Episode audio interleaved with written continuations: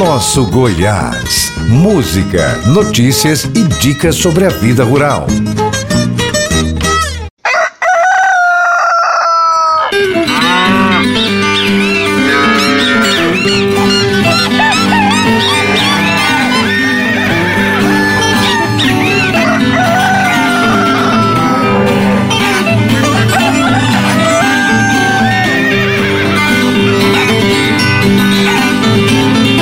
Grande dia para você que já acorda trabalhando no campo. Que suas mãos sejam abençoadas. Eu sou Alencar Valadares e começa agora o programa Nosso Goiás. Hoje vamos conversar sobre a suinocultura. E quem não gosta de batata inglesa? Quer saber como iniciar um cultivo comercial? No terceiro bloco, vamos conhecer a história da música índia Sucesso de Cascatinha e Nhana. No quarto bloco, a gente fala sobre alimentação de rãs. E você sabia que dá para usar robôs na alimentação de suínos? Isso e muito mais aqui na Rádio Brasil Central. E você ouve o podcast nas terças-feiras via Spotify e Deezer. E nosso programa começa com o som de Tiago Viola e Carlos Lima cantando Brasil, País Maravilha.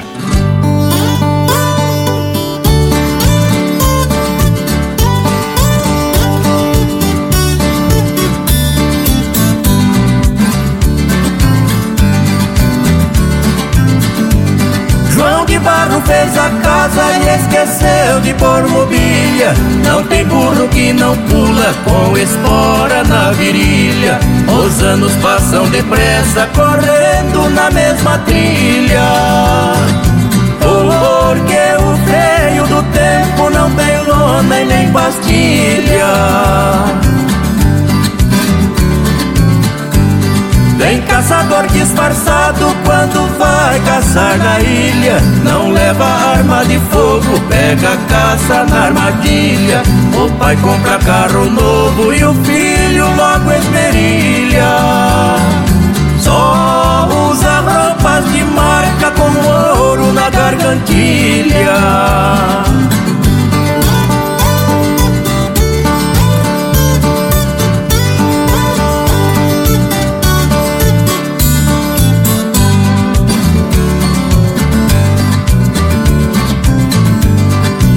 Quando vai roubar, pega a vítima e humilha. Diz que não vai atirar, mas a arma ele engatilha. Até no campo tem grupo organizando quadrilha.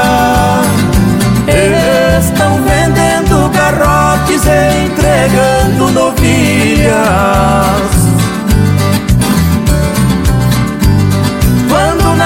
roça morei junto com minha família.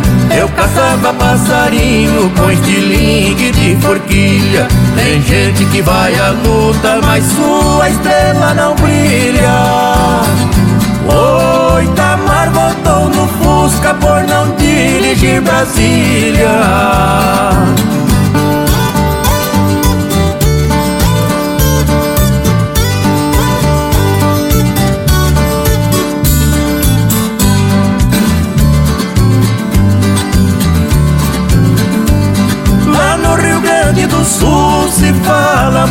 Coxilha. Tem até uma cidade por nome de Farroupilha.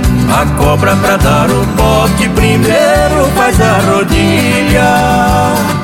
Foto de mulher pelada todo mundo compartilha.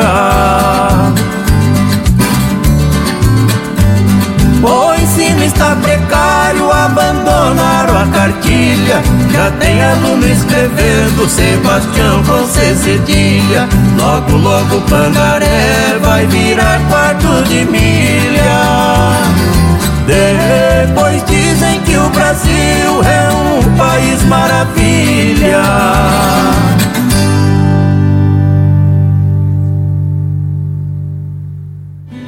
Segundo artigo da Gesuli Agribusiness, De acordo com dados do Departamento de Agricultura dos Estados Unidos de 2022, divulgados em 2023, a produção mundial de carne suína aumentará cerca de 1% para 111 milhões de toneladas, pois a produção chinesa está se recuperando dos impactos da peste suína africana PSA e deverá crescer 2%.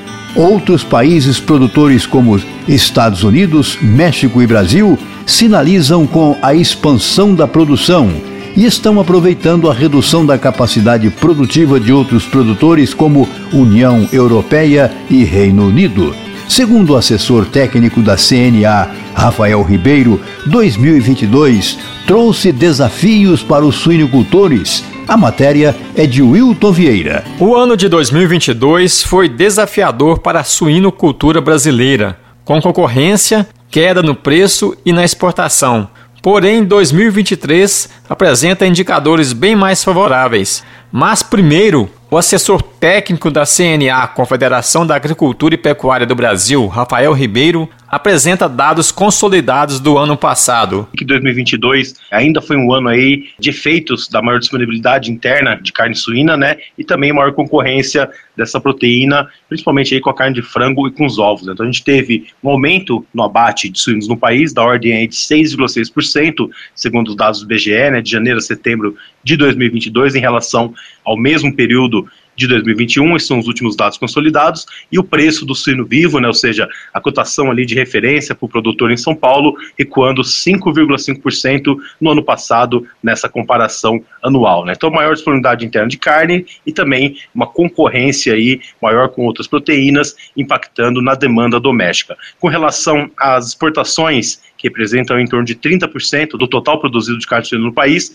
O volume embarcado em 2022 caiu 0,1% em relação a 2021, mas o preço médio aí dessa tonelada exportada recuando quase 3% no mesmo período. Né? E a gente destaca a recuperação na produção da China, né, impactando aí a disponibilidade de carne no mercado mundial também os preços nesse mercado internacional. E além da pressão sobre os preços do suíno ao produtor, né, a gente reforça aqui também a manutenção dos patamares elevados dos custos de produção, né, não só com relação à alimentação, mas energia, combustível, alguns outros insumos ali também, que seguem patamares é, elevados, né, historicamente, e pressionando as margens da atividade. Depois de 2022 de cenário instável, assessor da CNA Rafael Ribeiro prevê boa expectativa neste ano. Para 2023, com relação ao mercado de suínos, a gente acredita num cenário de mercado mais enxuto, né? Então, essa queda no preço verificada em 2022 é que teve início lá em 2021 um fator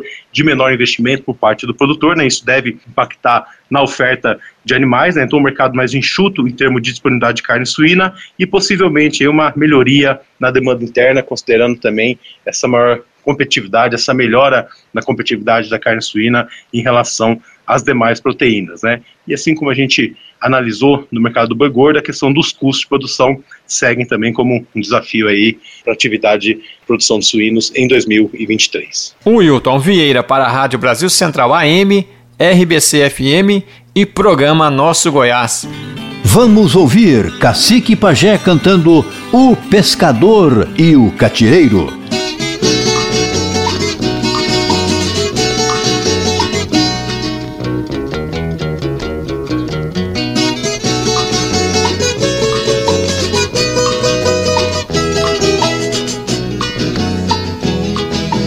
Comprei uma mata virgem do Coronel Bento Lira. Fiz um rancho de barrote, amarrei com cipó cambira.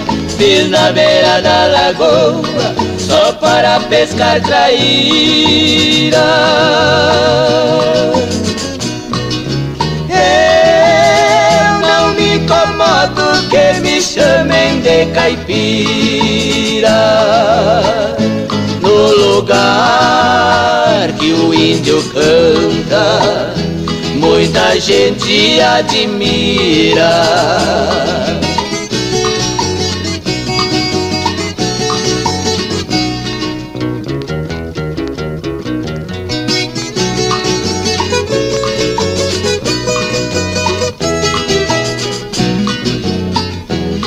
canoa fiz de paineira, varejão de guaiubira, a poita pesa uma roupa, dois remos de sucupira, se joga a tarrafa na água, sozinho um homem não tira.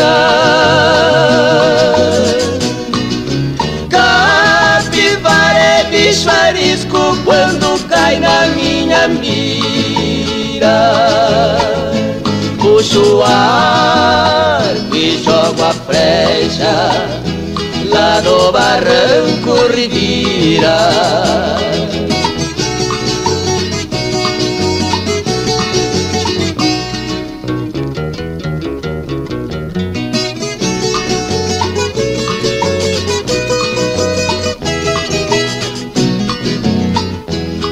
Eu sou grande pescador também gosto de catinga Quando eu entro num pagode Não tem quem não se admira.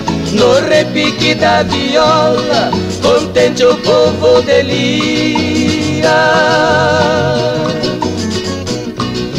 Se a tristeza está na festa Eu chego, ela se retira. Bato palma e bato pé Até as moças suspiram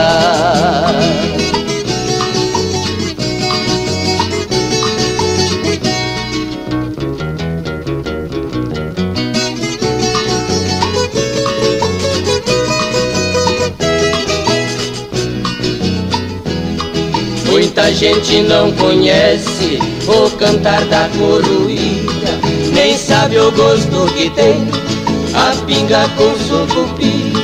Morando lá na cidade, não se come cambuquira.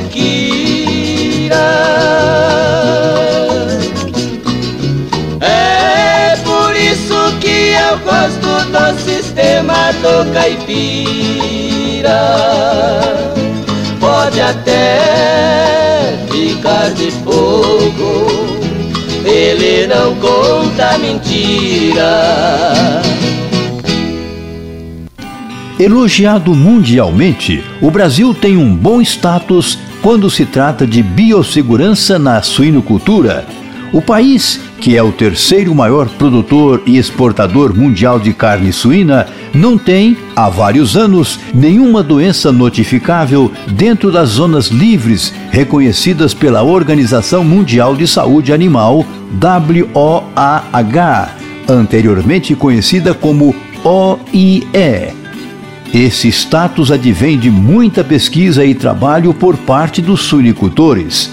Conversamos com Denise Toledo, médica veterinária e coordenadora do Programa Estadual de Sanidade Suína, que fala como a biossegurança ajuda suinicultor. Como o próprio termo sugere, biosseguridade na suinocultura diz respeito a todas as medidas de segurança adotadas pelos produtores para evitar a entrada e a propagação de doenças nos rebanhos suínos. A coordenadora do Programa Estadual de Sanidade Suína, a médica veterinária Denise Toledo destaca a produção goiana e como a biossegurança ajuda os suinocultores. A suinocultura em Goiás ela é bastante expressiva e ela vem crescendo. Goiás ele já é o oitavo maior produtor e o oitavo maior exportador de suínos, de carne suína no Brasil. E isso é possível devido às criações que vêm se intensificando e as medidas de biosseguridade, que são medidas de manejo aplicadas à granja para impedir a entrada de doenças ou para impedir que doenças se espalhem entre granjas ou dentro da própria granja, elas são medidas muito importantes. É, o programa ele tem pensado, a Agrodefesa tem pensado em instituir por meio de instruções normativas, as medidas mínimas de biosseguridade que serão exigidas para qualquer tipo de granja, né, de suinocultura comercial. Médica veterinária Denise Toledo alerta os suinocultores quanto às medidas de segurança. Em termos de sanidade de suínos, o produtor rural ele tem que se atentar para qualquer sinal que esses animais deem de alteração comportamental, ou aparecimento de sinais clínicos de doença ou mortalidade. E em qualquer desses casos, ele tem que notificar rapidamente ao Serviço de Defesa Sanitária, a Agrodefesa, para que a gente consiga investigar e impedir a disseminação ou a ocorrência dessas doenças que poderiam inviabilizar o comércio de animais ou de produtos, né? Então é super importante que o produtor ele se atente aos sinais e que ele faça essa notificação rápida. Além disso, o suinocultor ele tem que se atentar para tudo que ele possa fazer no sentido de impedir a transmissão, a disseminação de doenças. Então ele precisa ter um isolamento da, das estruturas de criação dele. Ele precisa ter controle de entrada de veículos, controle de entrada de visitante. Wilton Vieira para a Rádio Brasil Central AM, RBC FM e programa Nosso Goiás. Vem chegando Charanga e Xará cantando Comparação. E daqui a pouco a gente fala sobre o plantio comercial da batata inglesa. A gente já volta.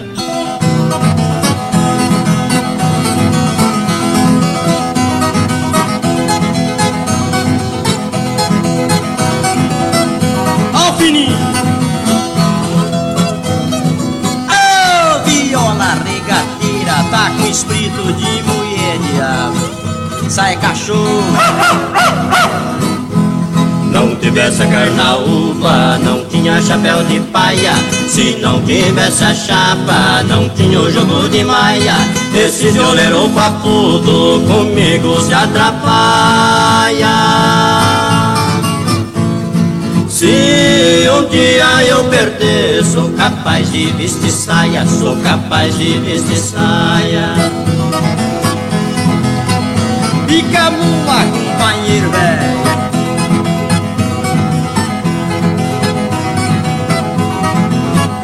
Ao fininho. Ao viola regateira, o espírito da Gerarda, diabo. Sai cachorro.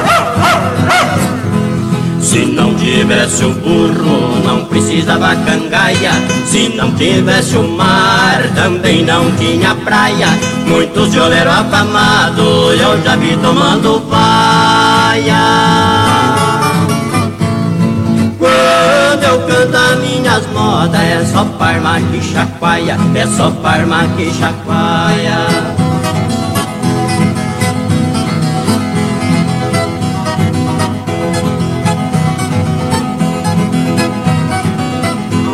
Fininho. A viola regateira tá com espírito de mulher diabo. Sai cachorro. Se não tivesse inseto, não tinha o bicho lacraia. O homem que não tem barba, não precisa de navaia. Eu junto com meu parceiro, quando canta nós não falha. Já ganhemos de presente uma bonita medalha, uma bonita medalha. Vai falando 18 línguas aí, ó.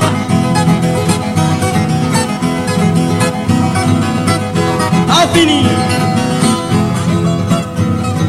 Oh, viola regateira, tá com o espírito da Gerarda, diabo. Sai cachorro. Queria conhecer semente da samambaia. Tem gente por aí me chamando de macaia. Eu desejo conhecer a cara desse canalha. Deve ser um vagabundo, com certeza não trabalha, com certeza.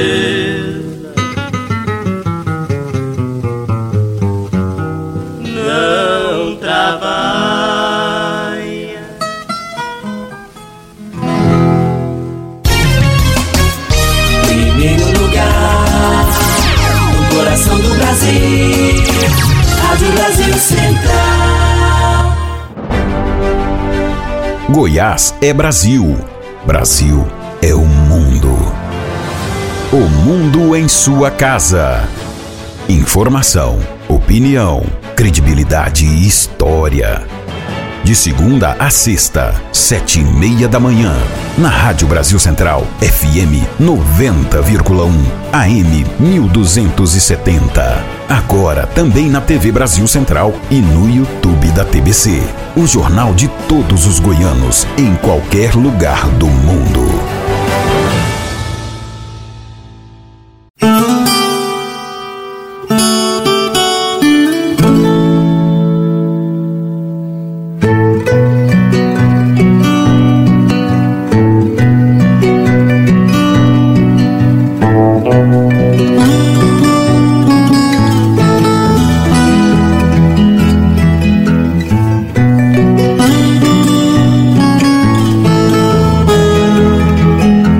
Batata, também conhecida como batata inglesa, apesar de sua origem ser as regiões andinas do Peru e da Bolívia, é um dos principais alimentos de origem vegetal cultivados no mundo, sendo apenas menos cultivada que a cana-de-açúcar, o milho, o trigo e o arroz. Sendo a primeira commodity não grão, vale a pena pensar bem ou se alguém te mandar plantar batatas. No Brasil, a batata inglesa é a hortaliça mais importante. Segundo o IBGE, em 2022, houve aumentos nas estimativas da produção da batata inglesa, segundo a safra, aumento de 4,3% em relação a novembro daquele ano.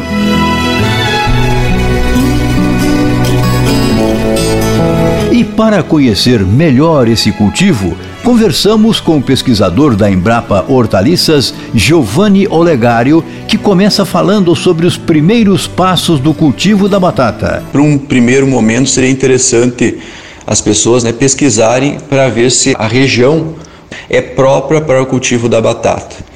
A batata ela se desenvolve melhor em climas mais amenos, temperaturas mais baixas, então, principalmente em regiões de, de altitude um pouco mais elevada. Por exemplo, acima de 700 metros, 700, 800 metros de altitude, onde nós temos pelo menos as noites um pouco mais frias e aí com, com isso teremos maior rendimento.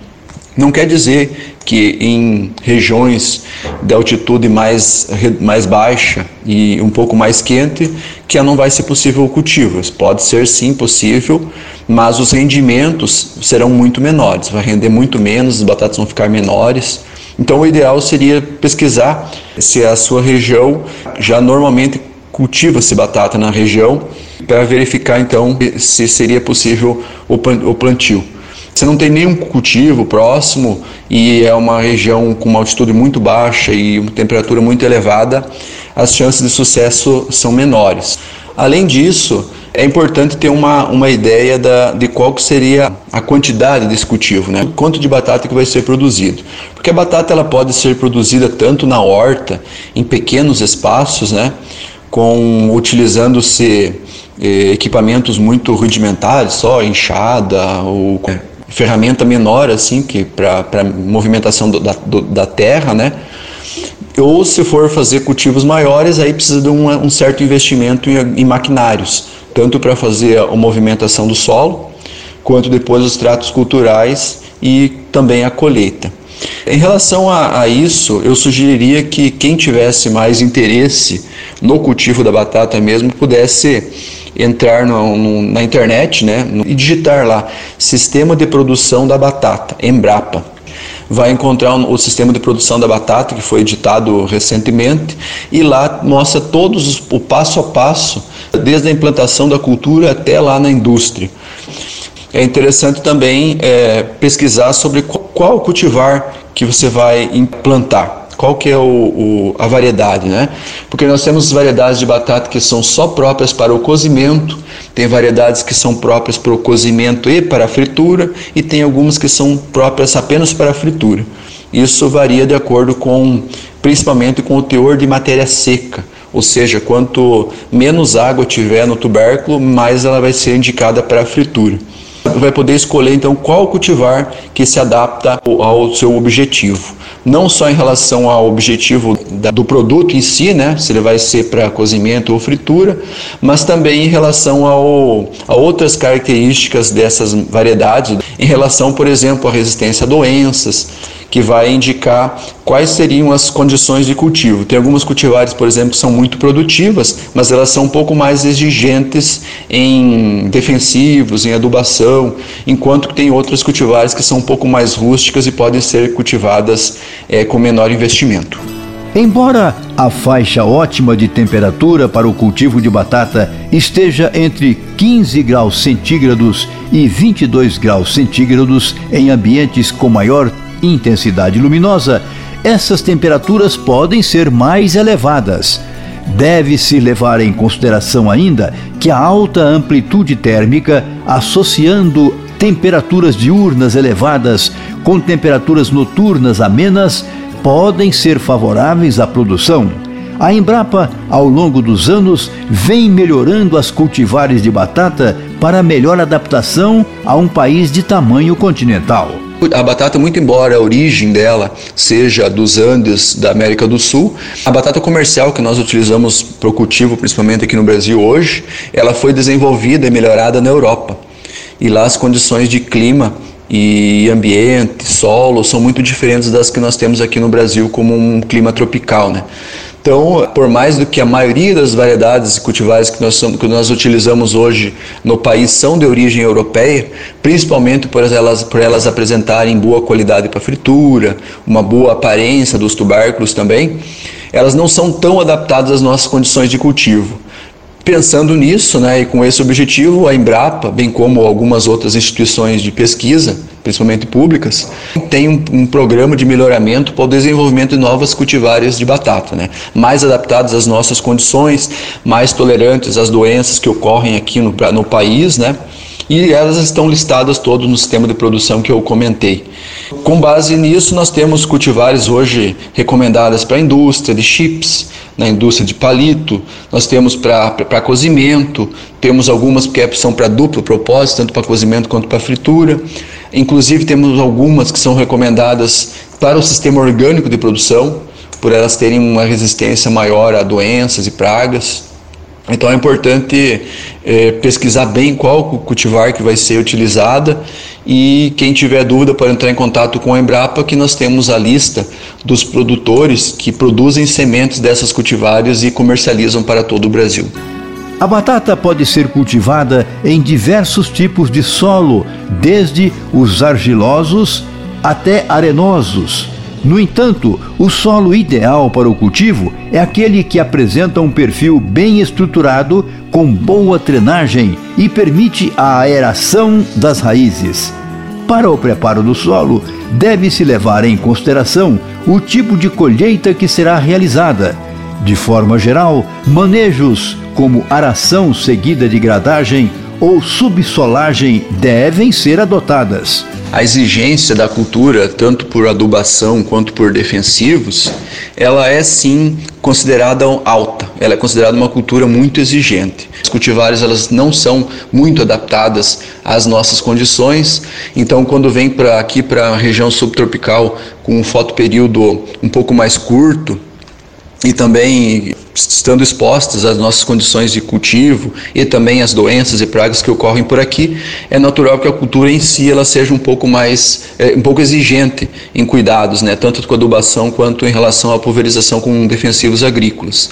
Nós temos hoje cultivares que são é, mais adaptadas, mais tolerantes a doenças e que toleram sim a possibilidade do cultivo inclusive orgânico. Claro que não dá para é, normalmente simplesmente plantar e deixar abandonado, né? O cultivo orgânico em si, ele também tem a tecnologia, tem os produtos que podem ser aplicados, os adubos que também podem ser utilizados. Muito embora seja uma cultura bastante exigente em adubação e defensivos, é possível também o cultivo, a utilização de menor quantidade de adubação e também com menor quantidade de defensivos, principalmente em relação aos defensivos, desde que utilizem as cultivares mais rústicas e mais adaptadas a esses sistemas. O cultivo da batata apresenta diversas espécies praga entre primárias e secundárias.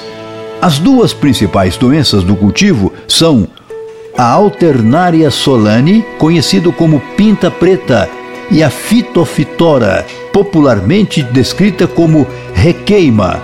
O pesquisador fala um pouco mais sobre esse assunto. Em geral, a cultura da batata é muito suscetível a pragas e doenças. Algumas cultivares são menos suscetíveis uh, do que outras, né? Mas em geral a cultura da batata é sim acometida por uma série de pragas e doenças. Bom, as pragas elas são as mais variadas, né? Dependendo da fase da cultura, mas eu diria que principalmente são as larvas de solo que causam maior problema, né? E fazem com que a batata ela seja perfurada por aqueles larvas dos insetos que estão no solo e isso deprecia um pouco a qualidade mas tem uma série de práticas que podem ser utilizadas para diminuir esse problema e elas estão descritas no sistema de produção. Em relação a doenças também, nós temos assim diversas doenças que acometem a cultura da batata, desde doenças bacterianas, né, causados por bactérias, doenças fúngicas, tem também os nematóides, tem os vírus, é uma série, uma série de doenças que acometem a cultura da batata. Tem algumas cultivares que são mais tolerantes, né? Por exemplo, nós temos uma cultivar chamada BRSF63 Camila, que é resistente ao vírus Y, que é um dos principais vírus que acometem a cultura da batata atualmente no Brasil.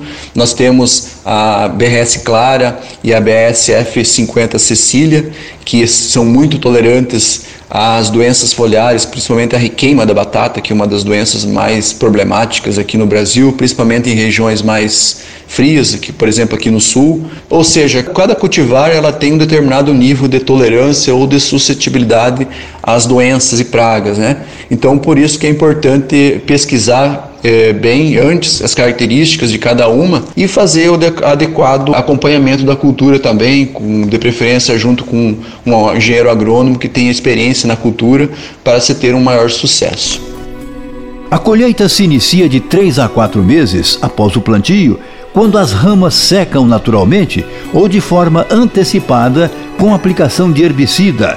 De forma geral, a colheita é semi-mecanizada com uso de arrancadores que expõem os tubérculos posteriormente colhidos manualmente. Muito embora a cultura da batata ela tenha um ciclo vegetativo definido, né?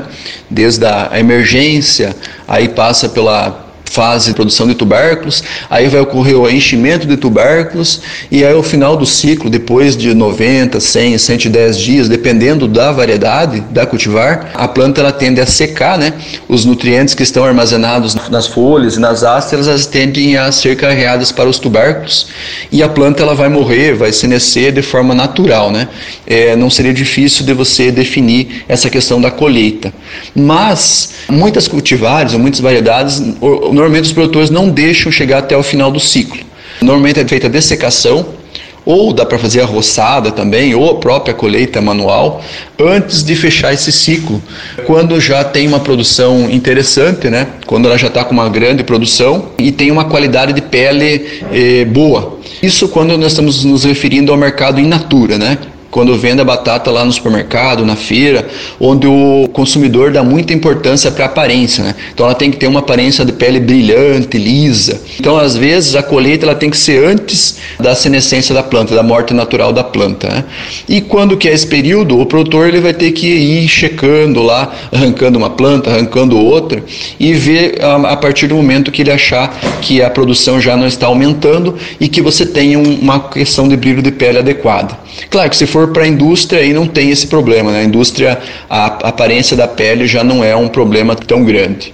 E além desses cuidados, é importante também, depois que você faça a retirada dessas ramas, ou a morte das ramas, que você aguarde um tempo mais ou menos uns 7, 10 dias para a pele dela, para a casca dela suberizar e firmar. Porque se você colher ela, principalmente com máquinas ou mesmo com enxada, quando ela está ainda com a pele muito sensível, que ainda não está suberizada, que não está madura aquela pele, pode ser que ela sofra muito dano mecânico e comece a despelar estragar a pele. Então é importante que a, a partir do momento que definir o, o, limite onde vai ser feita o arranquio ou a morte dessas ramas, que a partir daquele momento se espere alguns dias para antes de fazer a colheita. E aí o produtor ele pode ir lá checar, arranca uma planta, tira alguns tubérculos e vê se a pele já está firme o suficiente para fazer essa colheita. E claro, a colheita também é interessante ver numa época que o solo não esteja nem muito úmido, nem muito seco, um solo adequado para que ocorra menos danos na película. E também cuidar para não bater muito, né?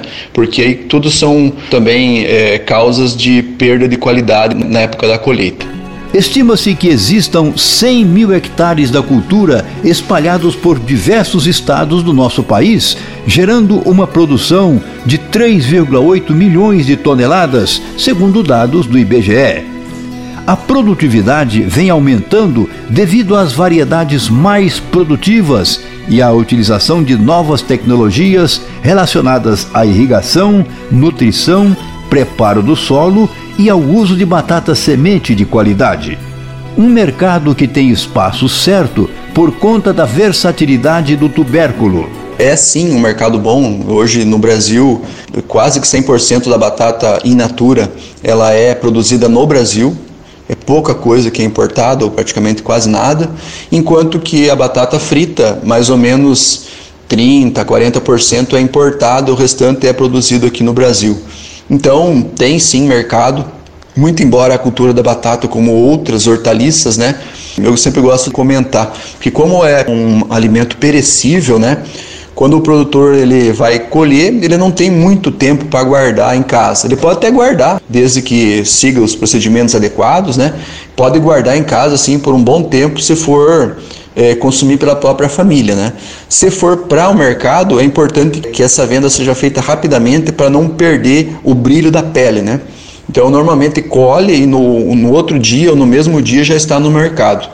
Então, essa questão de se o mercado é bom, ele é bom sim, mas como qualquer outra hortaliça, né, perecível, como é a batata, é importante antes de produzir checar o mercado, ver se tem comprador, pesquisar, porque como é perecível, né, tem muita questão de oferta e demanda, né?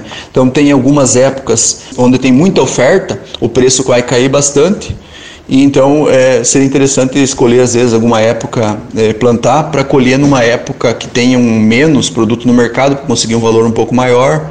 É importante ser bastante atento e quem sabe não começar com um cultivo muito grande, né? Quem deseja entrar na área, talvez seria interessante começar com uma área menor para aprender a lidar com a cultura, que não é uma cultura tão fácil de lidar. Tem toda uma questão de sementes, de brotação de sementes.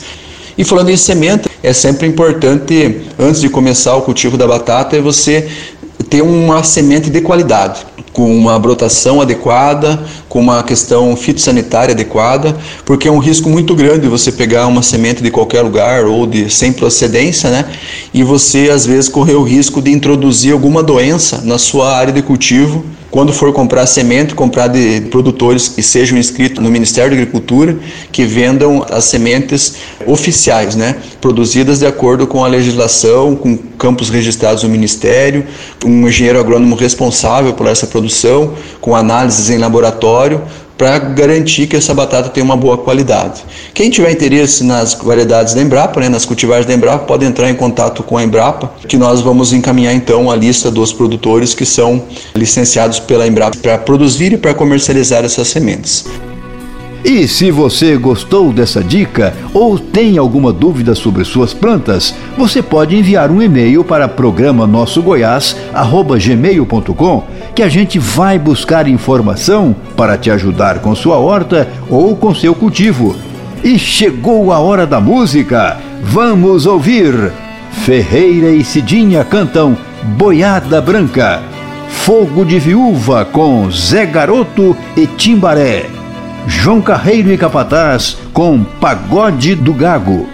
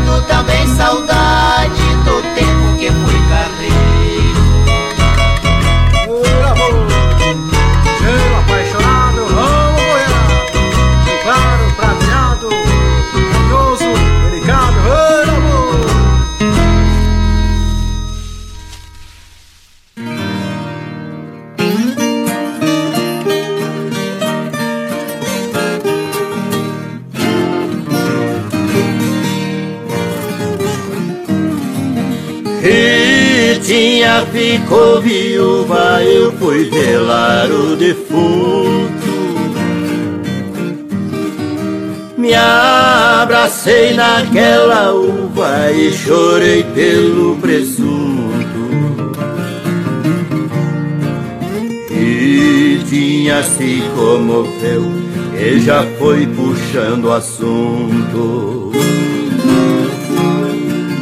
Me contou o acontecido, como foi que seu marido foi pra terra do pé.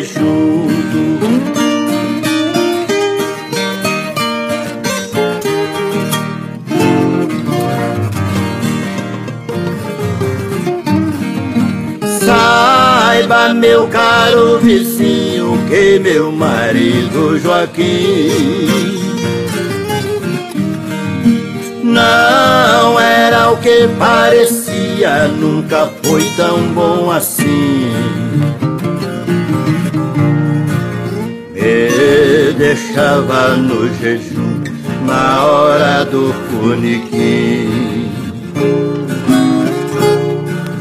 Eu queimando feito brasa, ele não vinha pra casa metido nos botiquins.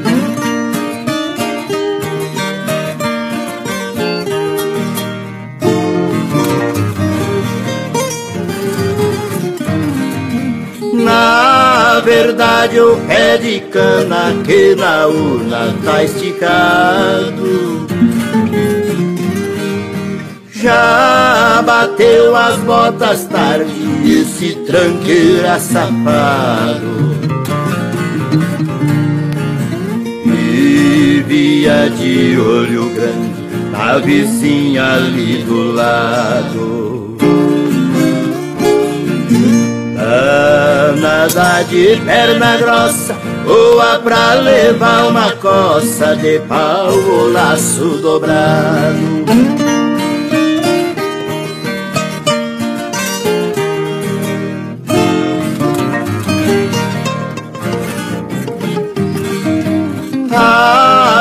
esfera um gambá No mau cheiro da cachaça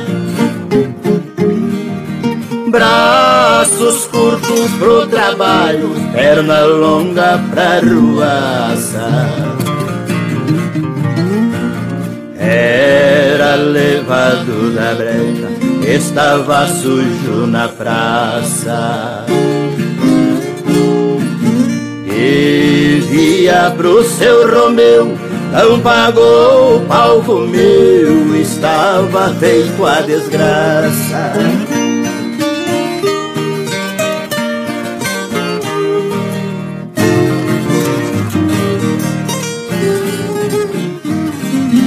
Agora que estou sozinha, vou quebrar a minha jura.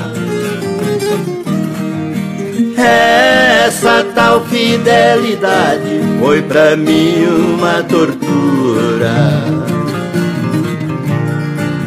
Joaquim já é finado, vai baixar a sepultura. Você sendo meu vizinho, se quiser o meu carinho, eu faço esta loucura.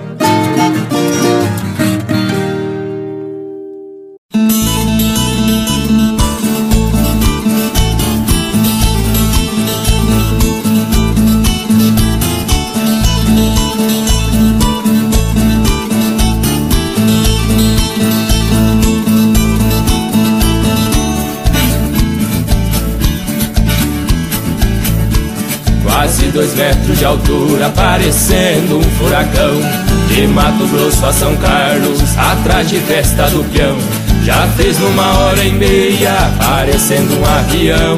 O nome dele é Getúlio, apelido de negão. Para quem não conhecia, eu já dei a descrição.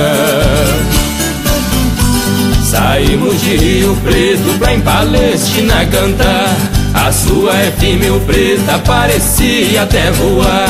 Na ultrapassagem de um carro, fui obrigado a rezar. Quando ele buzinou, quis falar mais gaguejou. Essa, sassá, essa, sair, que sai, sai da frente eu vou passar.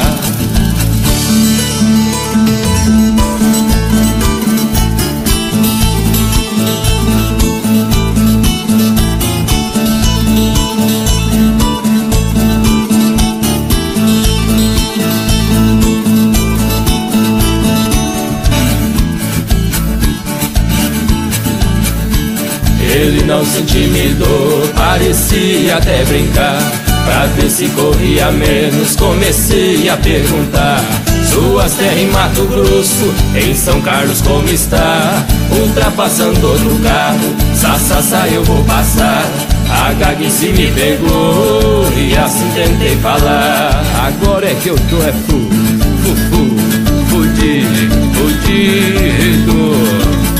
Esse trem ainda vai capotar.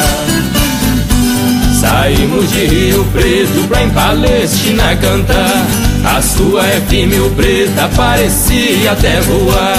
Na ultrapassagem de um carro, fui obrigado a rezar. Quando ele buzinou, quis falar mais gaguejou. Essa, sassá, essa, sair, que sai, sai da frente eu vou passar.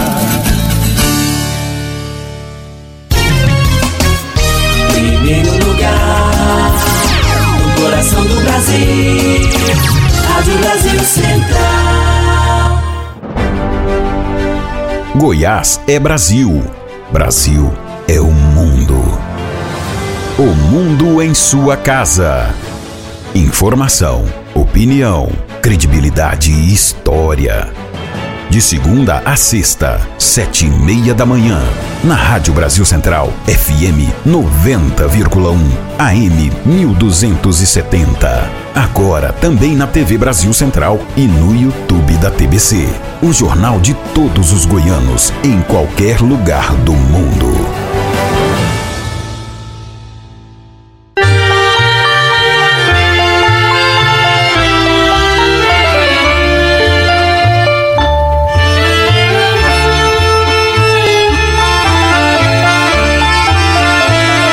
Você já deve ter ouvido esses acordes que estão na nossa música de fundo. Índia, sucesso na voz de Cascatinha em Ana de 1952, tem uma história muito interessante. História que contaremos aqui vai muito além de informações sobre uma das músicas mais conhecidas no Brasil e no mundo apresenta três fatos que mudaram o cenário da música sertaneja. Popularizou o gênero musical Guarânia, apresentou ao Brasil uma das duplas mais carismáticas e afinadas do país, Cascatinha e Inhana, e deu projeção ao trabalho de um dos maiores, se não o maior, compositor de música sertaneja brasileiro, José Fortuna. A música Índia, escrita por José Fortuna, é a versão brasileira de um sucesso paraguaio composto originalmente pelo músico José Assunción Flores e o poeta Manuel Ortiz Guerreiro, ambos paraguaios. Então, vamos conhecer um pouco José Assunción.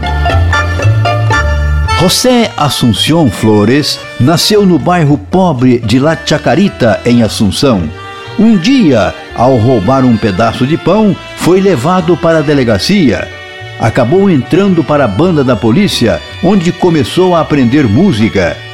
Foi aluno do compositor Félix Fernandes e do diretor Salvador Dentice. Criou em 1922 a sua primeira composição, a polca Manuel Gondra, Em 1925, depois de experimentar diferentes arranjos para a canção paraguaia Mairapa Reikuase, criou um novo gênero que chamou de Guarânia. O seu objetivo era expressar os sentimentos do povo paraguaio através da música. A primeira composição a receber esse rótulo foi Rui. Conheceu em 1928 o poeta guairenho Manuel Ortiz Guerreiro os dois passaram a trabalhar juntos, compondo clássicos como Índia e Panambi Verá. A canção original fez tanto sucesso que em 1944, por meio de um decreto do governo, foi oficializada como Canção Nacional, uma espécie de hino que faz ser reconhecida como parte da cultura popular paraguaia. Vamos ouvir então o original de Índia, na voz de José Assunción. E daqui a pouco a gente volta.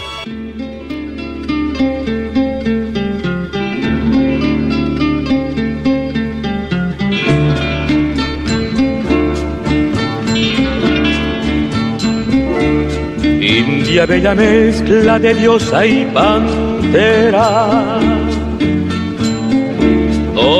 doncella desnuda que el Guaira. Arisco remanso purgó sus caderas, copiando un recodo de azul Paraná. Montarás India manceba de la selva virgen Eva Guayaquil India manceba de la selva virgen Eva Guayaquil. De su tribu la flor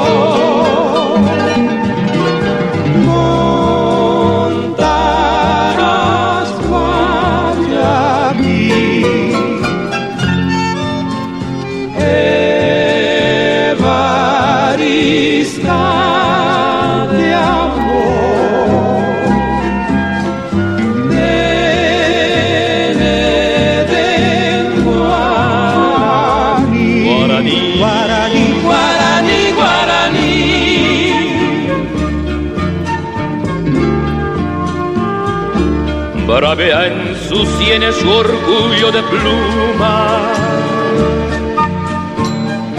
Su lengua es salvaje para aldeirus. Collar de colmillos de tigres y pumas. Encolla la musa de Ibitirusú sin llaman, se de la selva virgen, Eva Guayaquil. Contarás sin llaman, de la selva virgen, Eva Guayaquil.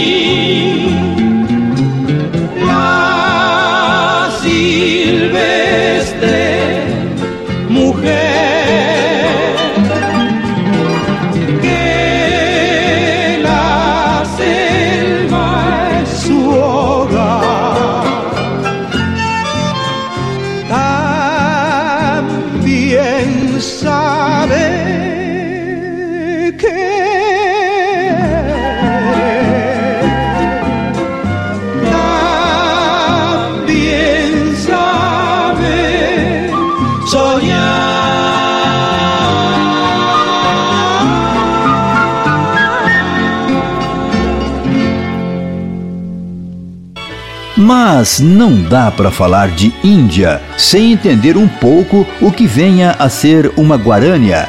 Como dissemos mais cedo, foi um ritmo criado por José Assunción, com a ideia de expressar os sentimentos do povo paraguaio. As canções deste gênero são tão apreciadas pelas classes mais populares que são reconhecidas como parte do folclore musical paraguaio.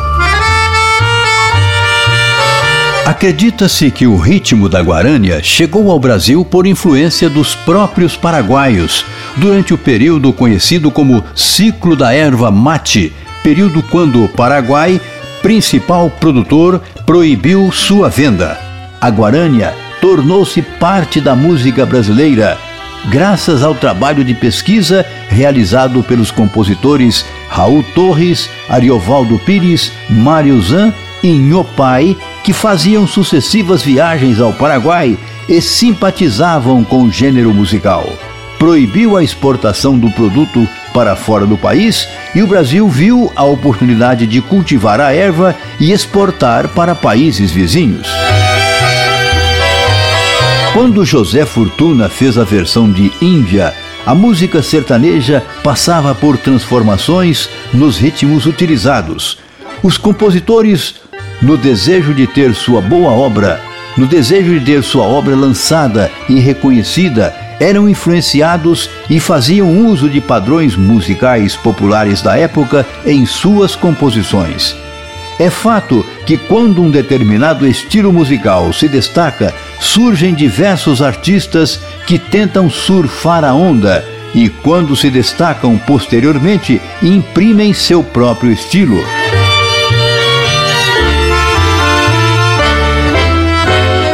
O tema principal de suas canções foi a vida rural, Nascido em Itápolis, cidade do estado de São Paulo, localizado a cerca de 370 quilômetros da capital, José Fortuna começou a escrever seus primeiros versos ainda criança, no chão de terra com um pedaço de madeira, quando acompanhava seu pai em suas andanças pela lavoura.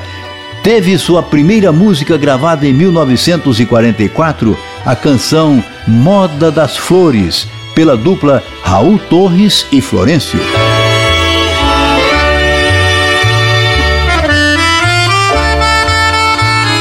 Em 40 anos de carreira, José Fortuna compôs e gravou cerca de duas mil músicas. É o autor brasileiro com o maior número de músicas gravadas. Além de Cascatinha e Inhana, suas músicas foram grandes sucessos nas vozes de inúmeros intérpretes. Entre elas estão Berrante de Ouro, do Duca e Dalvan, ano 1980, O Vai e Vem do Carreiro, Carlos César e Cristiano, ano 1981, Cheiro de Relva, Dino Franco e Mouraí, ano 1983, O IP e o Prisioneiro, Liu e Léo, ano 1983, Terra Tombada, Chitãozinho e Chororó, ano 1986, entre outras. A música Índia foi regravada inúmeras vezes, não só por cantores sertanejos, mas também por inúmeros intérpretes da MPB, como Agnaldo Timóteo, Ângela Maria, Nara Leão, Caetano Veloso, Maria Bethânia e Gal Costa. Em 2006, a música Índia foi regravada por Roberto Carlos como tema do personagem Serena, interpretado por Priscila Fantin na novela Alma Gêmea, escrita por Valcir Carrasco. Música que a gente ouve agora.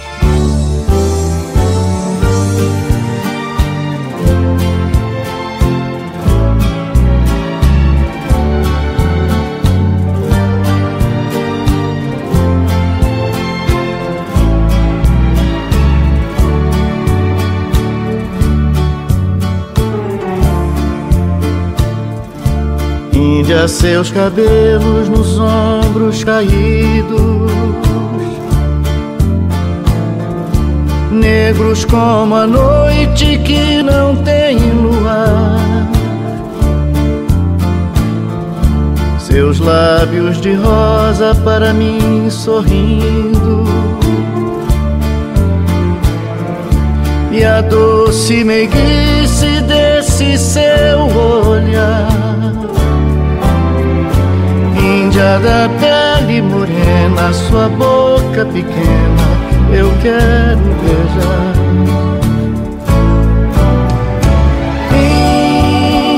Índia, sangue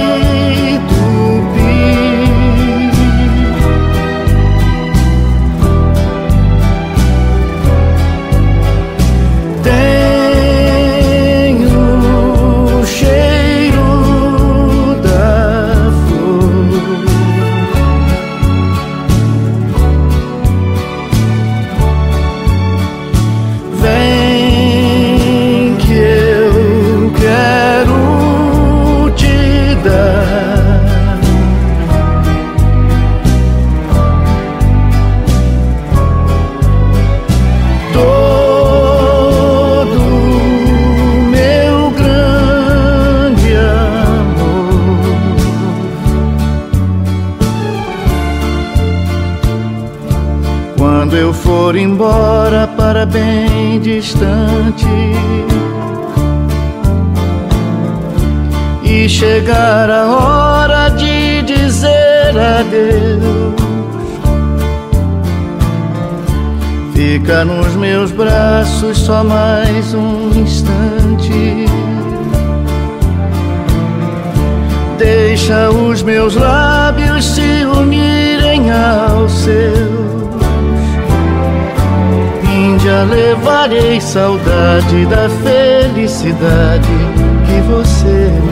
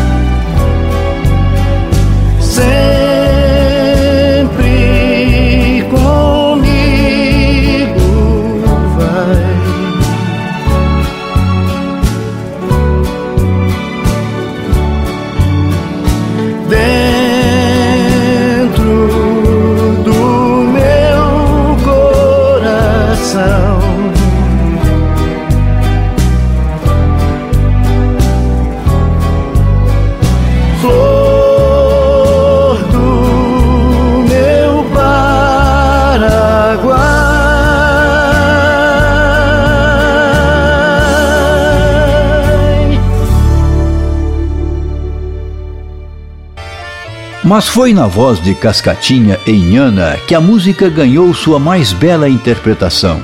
A coisa aconteceu assim. Auxiliados por Raul Torres, Cascatinha e Inhana gravaram seu primeiro disco em 1951 pela gravadora Toda América. O disco era um 78 rotações que continha as músicas La Paloma e Fronteiriça, composição de José Fortuna Aliás, vale ressaltar que José Fortuna era um dos compositores preferidos de Cascatinha. Na gravação do seu segundo disco, escolheram para o repertório as canções Índia e Meu Primeiro Amor, ambas versões de músicas populares em seus idiomas originais. Há um fato curioso nesta história pois o disco, com as músicas, demorou a sair, porque o diretor artístico da gravadora, Hernani Dantas, não acreditava que uma versão em português da música fosse fazer sucesso, porque a versão original em espanhol era conhecida demais. Porém, o tempo viria a mostrar que Hernani estava enganado e em seu primeiro ano de divulgação, o disco vendeu cerca de 300 mil cópias, um número alto, se considerar que naquela época a população não possuía tantos aparelhos fonográficos. Desde de seu lançamento até meados dos anos 90, a gravação vendeu mais de 3 milhões de discos. Posteriormente gravada por meio mundo, da musa da MPB e tropicalista Gal Costa, a estrela da vanguarda paulista, TT Espíndola, de Itamara Corax, uma das poucas e desconhecidas em nosso país, cantoras brasileiras a frequentar as páginas da revista cult norte-americana Beat, dedicada ao jazz, à dupla de ocasião Agnaldo Timóteo e Ângela Maria, para não falar da gravação do cantor Paulo Sérgio, que se tornou um enorme sucesso popular, até Paula Fernandes, que a interpretou com o ídolo sertanejo Leonardo. Índia, sem dúvidas, é daquelas músicas nascidas para ser eternas. Este bloco fez uso de informações dos seguintes endereços eletrônicos: década de 50.blogspot.com Baú da Música Sertaneja blogspot.com ptwikipedia.org YouTube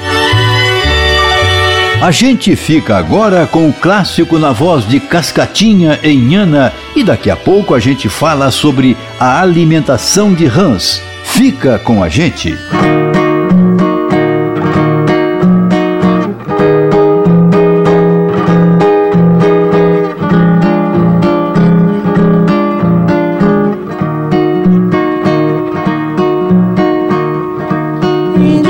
Cabelos nos ombros caídos,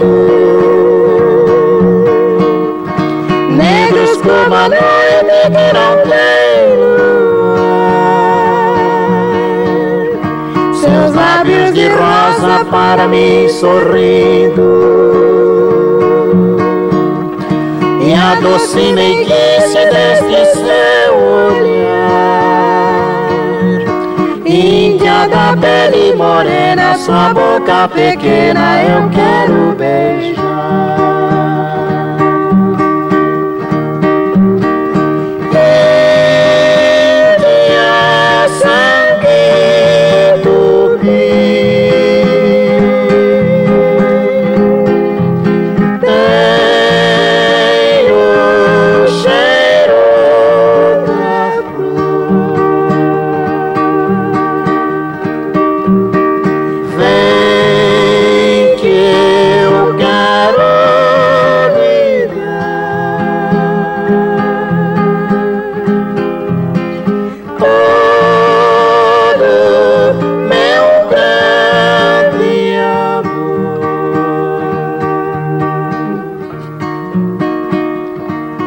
beijar. for embora para bem distante e chegar a hora de dizer-lhe adeus. Fica nos meus braços só mais um instante.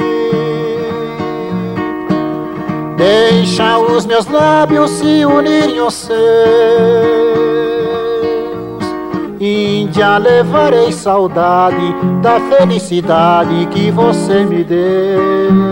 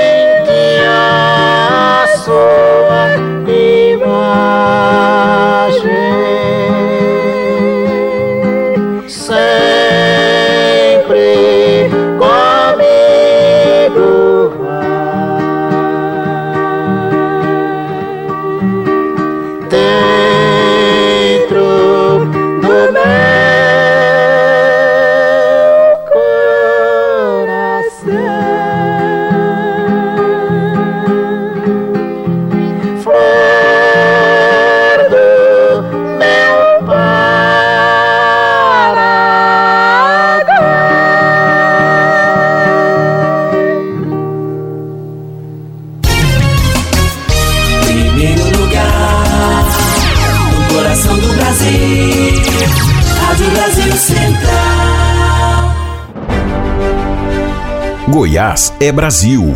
Brasil é o mundo. O mundo em sua casa. Informação, opinião, credibilidade e história. De segunda a sexta, sete e meia da manhã. Na Rádio Brasil Central, FM 90,1, AM 1270. Agora também na TV Brasil Central e no YouTube da TBC. O jornal de todos os goianos, em qualquer lugar do mundo.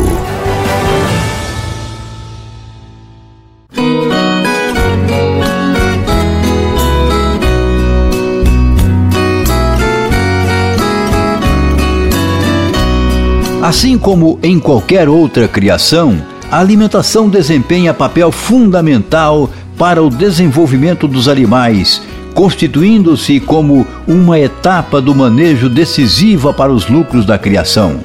No caso das rãs, elas podem atingir 30 centímetros de altura e podem pesar até 3 quilos, características que influenciam diretamente na sua alimentação.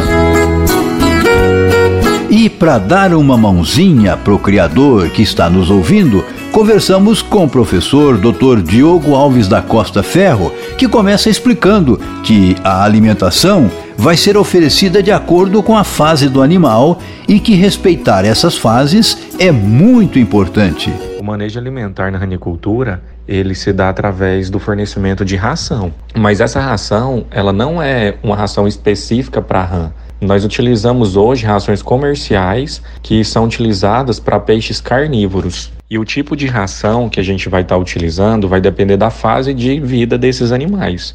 Porque se a gente vai trabalhando com girinos, a gente vai utilizar uma ração em pó que vai ser lançada diretamente na superfície da água. Mas além da alimentação com essa ração para os girinos, a gente pode trabalhar com alimentação natural, que ela pode ser feita, por exemplo, através dos fitoplânctons ou plânctons. Então a gente trabalha com a qualidade da água para aumentar essa produção e a gente ter uma alimentação natural também dentro dos tanques, dos viveiros, para alimentação dos girinos. E na alimentação dos girinos, a gente tem que tomar muito cuidado com o teor de proteína bruta dessa ração. É recomendado que a proteína esteja na faixa de 28 até 35, 36% de proteína bruta. Acima disso, já começa a causar uma sobrecarga no fígado, nos rins, e isso pode afetar o desenvolvimento dos girinos. Então, atrasando o seu desenvolvimento, a sua metamorfose, e além de causar um aumento de mortalidade. Depois que acontece a metamorfose, que esses girinos eles se tornam imagos, depois se tornam rãs, que é a fase de recria e a fase de, de terminação, a gente vai trabalhar com outros tipos de rações. A gente deixa de trabalhar com a ração em pó, né, a ração farelada, e a gente vai passar a trabalhar com as rações peletizadas ou rações extrusadas. Isso vai depender do sistema de criação que, que a gente estiver trabalhando. No Brasil, a criação de rãs é feita de forma confinada, enquanto em outros países a criação é feita de forma semi-intensiva. O local onde as rãs são criadas chama-se ranário e deve ser construído para atender a todas as necessidades desses anfíbios.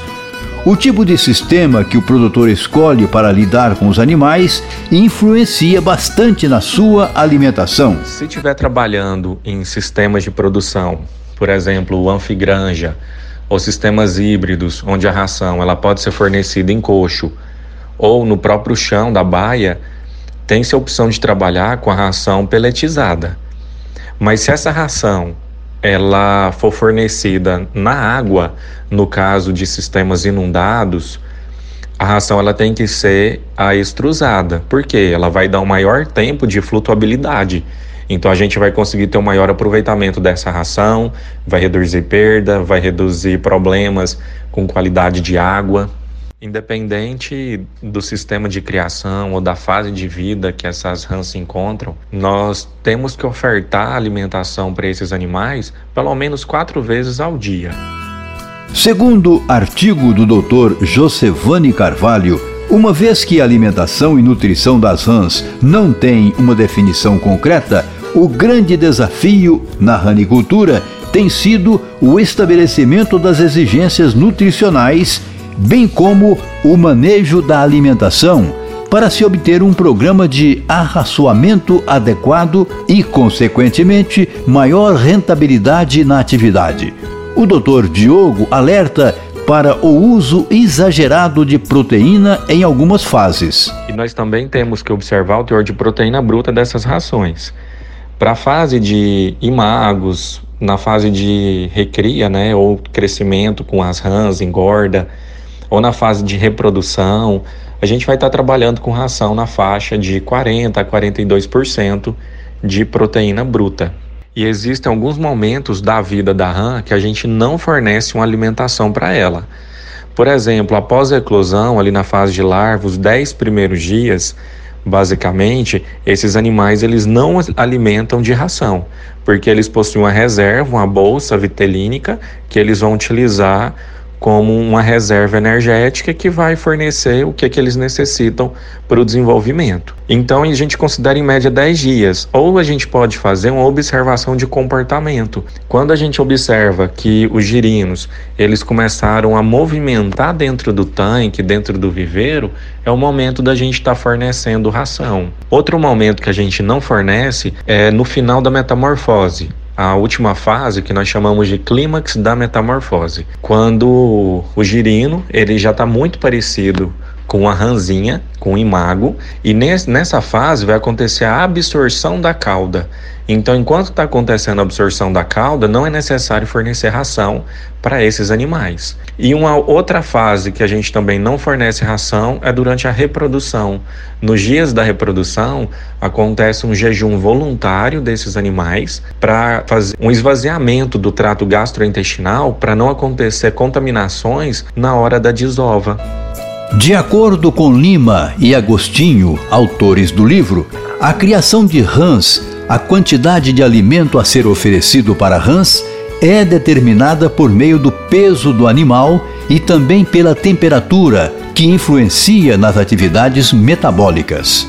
Para a temperatura média de 25 graus centígrados, utiliza-se a taxa de alimentação de 3 a 5% do peso vivo quando a temperatura oscila entre 18 graus centígrados e 20 graus centígrados. Essa taxa diminui para 2 a 3% do peso vivo.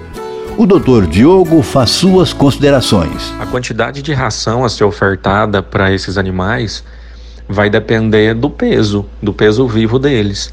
Então a gente recomenda que o produtor ele faça uma avaliação dos seus animais pelo menos a cada 15 dias, pesando uma amostra, uma quantidade significativa dos animais e calculando o peso médio. E com esse peso médio, ou com a biomassa, por exemplo, fazer uma biomassa para dentro dos tanques, a gente vai conseguir determinar esse peso e a gente fornece a ração em relação ao peso vivo, que vai variar desde 8% do peso vivo até 2% do peso vivo, dependendo da idade que esses animais eles se encontram. Segundo matéria da Rural News, com o fim da metamorfose, a alimentação das rãs se modifica, passando de herbívora a carnívora. Mas elas preferem alimentos vivos. Isso foi comprovado em estudo onde foram avaliados três lotes de rãs. Ao primeiro foi oferecido pulmão de boi, ao segundo, tripas de galinha e ao terceiro, ambos os alimentos em todos os lotes apresentaram o mesmo resultado: perda de peso das rãs. Portanto, alimentos inertes não são indicados, apenas alimentos vivos, que além de promoverem a engorda das rãs, são economicamente viáveis. Não é mera coincidência que a maioria dos ranicultores fornecem ao plantel esse tipo de alimentação carnívora de acordo com pesquisas realizadas pelos norte-americanos, os alimentos vivos preferidos das rãs são ordenadamente os seguintes: girinos, pequenos peixes, insetos e larvas. O professor ainda alerta para a realização da adaptação da alimentação das rãs de uma fase para outra. Algo bastante importante que não pode ser esquecido pelo produtor é a realização da adaptação da alimentação principalmente na fase de imago. Quando o animal ele termina a metamorfose, ele era girino, ele se transformou em mago, e nesse, nessa, nesse momento ele vai aprender a ingerir uma ração diferente, porque antes ele ingeria uma ração em pó, uma, uma ração farelada, e agora ele vai ingerir uma ração extrusada. Então ele precisa aprender a comer aquela ração. Então a gente tem que fazer esse animal aprender a comer. E como que a gente faz isso? Pode-se fazer através da utilização de larvas, isso quando a gente trabalha com sistema anfigranja, quando tem coxo. Aí a gente coloca dentro do coxo a ração e a larva. A larva, ela tem fotofobismo, ela não gosta de claridade, então ela vai esconder embaixo da ração. Quando ela esconde embaixo da ração, ela movimenta a ração. E o imago, ao ver aquela ração movimentando, vai incentivar ele a ir ali e ingerir essa ração, como se fosse um alimento ali vivo que está movimentando. Outra forma da gente trabalhar com a adaptação, quando o produtor fala não quero trabalhar com larvas, larvas de moscas, por exemplo, ele pode utilizar coxos vibratórios, onde coloca a ração nos coxos e ele fica vibrando, então movimentando a ração, chamando a atenção do imago ou trabalhar com ração a lanço. Ele trabalhar com várias vezes ao dia, ele pegar um pouquinho de ração e jogando nas baias, Porque à medida que ele vai jogando, os imagos vão ver aquela ração em movimento e eles começam a aprender a comer aquela ração. E se você gostou dessa dica ou tem alguma dúvida sobre sua criação, você pode enviar um e-mail para programa nossogoiás@gmail.com que é vamos buscar ajuda para resolver seu problema. E chegou a hora da música. Vamos ouvir Liguei para te dizer que te amo com Alain e Aladim. Lorena e Rafaela cantam Tá difícil de voltar.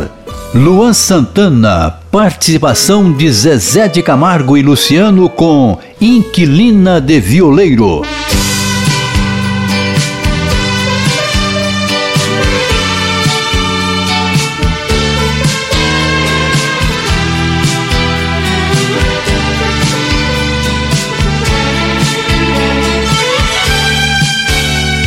Já é tarde, é quase madrugada, eu não dormi.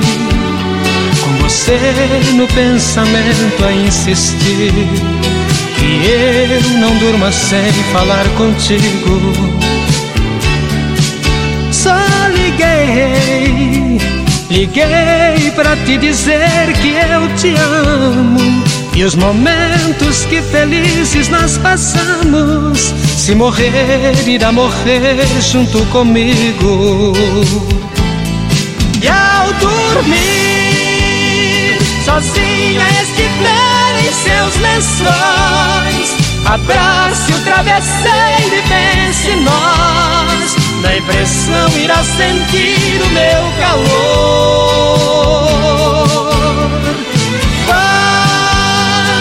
Agora já te ouvi, posso sonhar. Sentir as suas mãos a me apagar, vivendo a paz desse amor.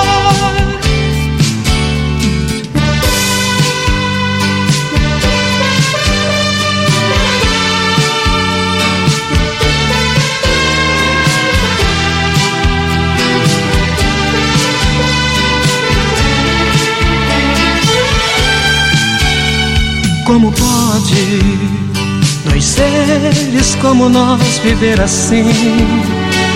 Eu louco por você, você por mim, e agora tão distante, sem amor.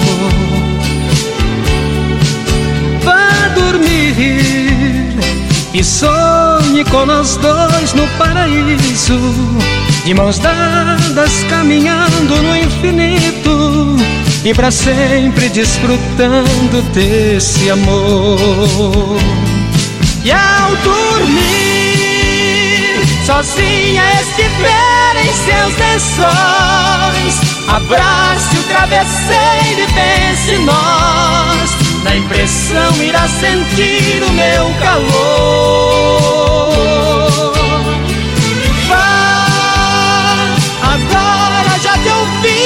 Posso sonhar sentir as suas mãos a me apagar, vivendo a paz desse amor.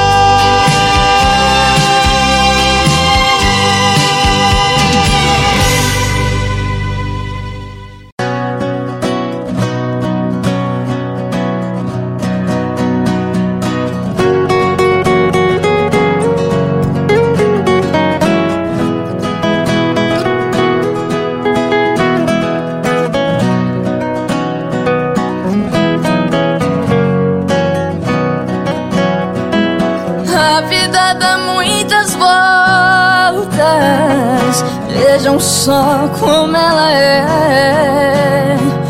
Coisas que ninguém entende em uma mulher. Não andava nada bem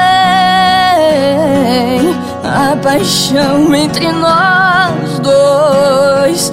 Quantas vezes me humilhava pra chorar depois.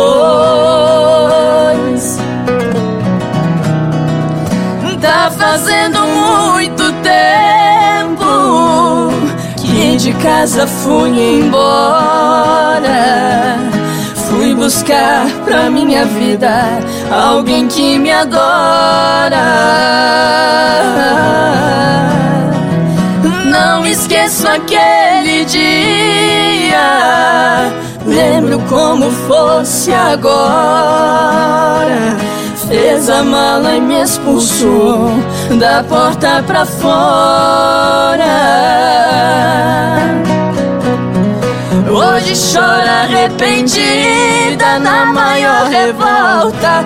Liga toda noite, sente minha falta. Diz que desse jeito não dá pra ficar. Quantas vezes te implorei, mendiguei carinho. Tenho quem me adora, não estou sozinho. Tá difícil de voltar.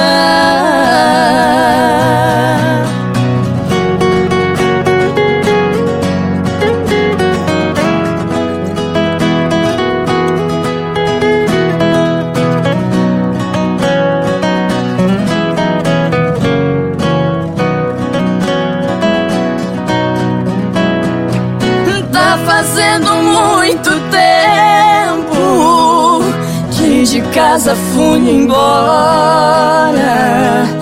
Fui buscar pra minha vida alguém que me adora.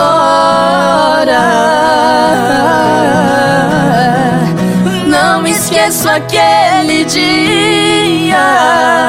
Lembro como fosse agora. Fez a mala e me expulsou da porta pra fora.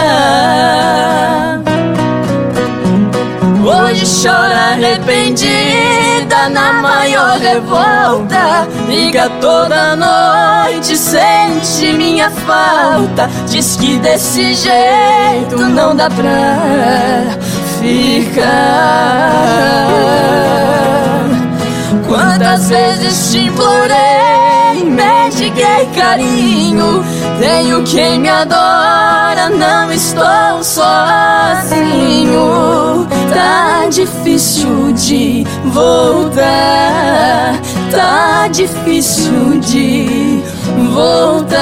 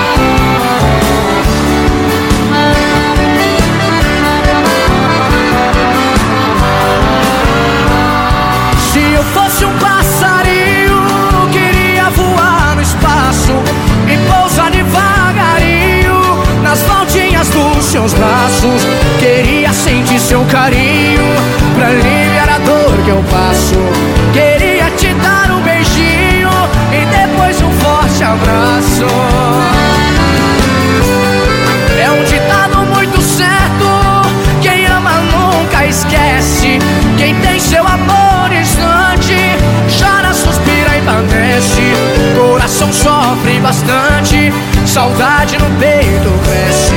Se você tem outro amor, seja franca e me esclarece. Ah! Zezé, faz o seguinte, solta essa sanfona, larga essa sanfona. Chega pra cá, Luciano. Tô chegando. E vem contar essa história pra galera aqui. Eu amo essa história, viu? Amo. Presta atenção nessa moto.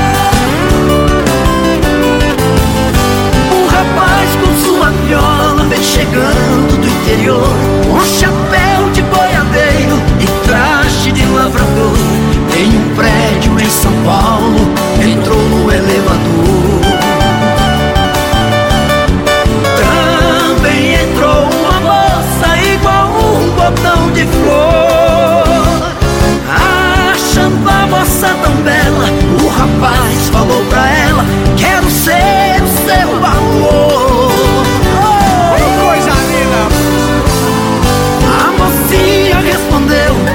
gesto indelicado. Para mim você não passa de um mendigo conformado. Você com essa viola é um caipira atrasado. Não tem onde cair morto e quer ser meu namorado. Só fico com gente nobre. Você é um rapaz tão pobre, não namoro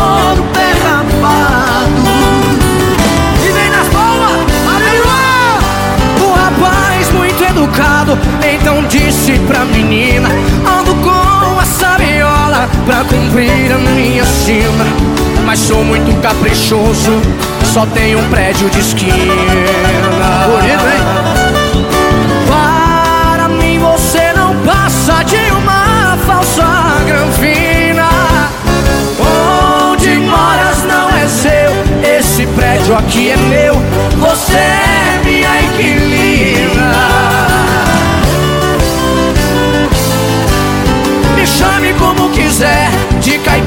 Ou de roceiro.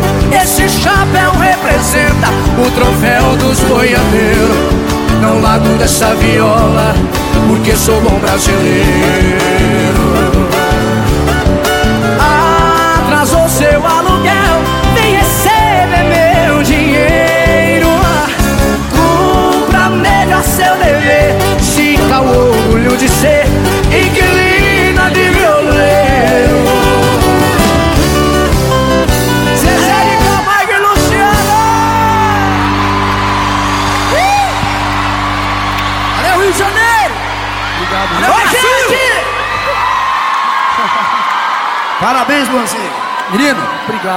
Brasil te ama, viu? Ô, rapaz, o Brasil ama vocês, que isso. Bem, Muito demais. obrigado pela presença de Imagina, vocês, viu? Valeu, gente. Tchau, gente! Valeu, uma salva de palmas aí, gente! Primeiro lugar, no coração do Brasil, Rádio Brasil Central. Goiás é Brasil. Brasil é o mundo. O mundo em sua casa. Informação, opinião, credibilidade e história. De segunda a sexta, sete e meia da manhã. Na Rádio Brasil Central, FM 90,1, AM 1270. Agora também na TV Brasil Central e no YouTube da TBC.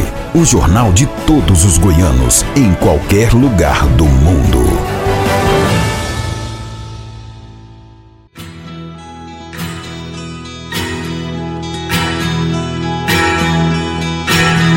A pecuária de precisão tem demonstrado como a tecnologia pode melhorar o trabalho do produtor rural.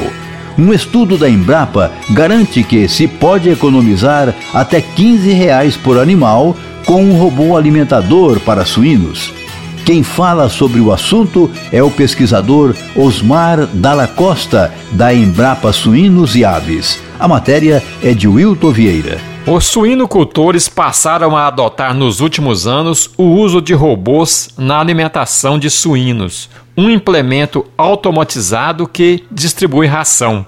O pesquisador da Embrapa Suínos e Aves, Osmar Dalla Costa, destaca como funciona na prática o uso de robôs na alimentação e fala também do investimento. O uso de robô na alimentação de suínos hoje é uma realidade na cadeia produtiva. Hoje nós temos centenas de robôs sendo utilizados na alimentação de suínos. Esses robôs podem ser utilizados nas diferentes fases da produção de suínos, tanto na gestação, na maternidade, na creche e na terminação. Cada um vai atender uma demanda, uma necessidade específica dentro de cada fase. E o uso do robô na sonocultura é uma tecnologia que veio para ficar.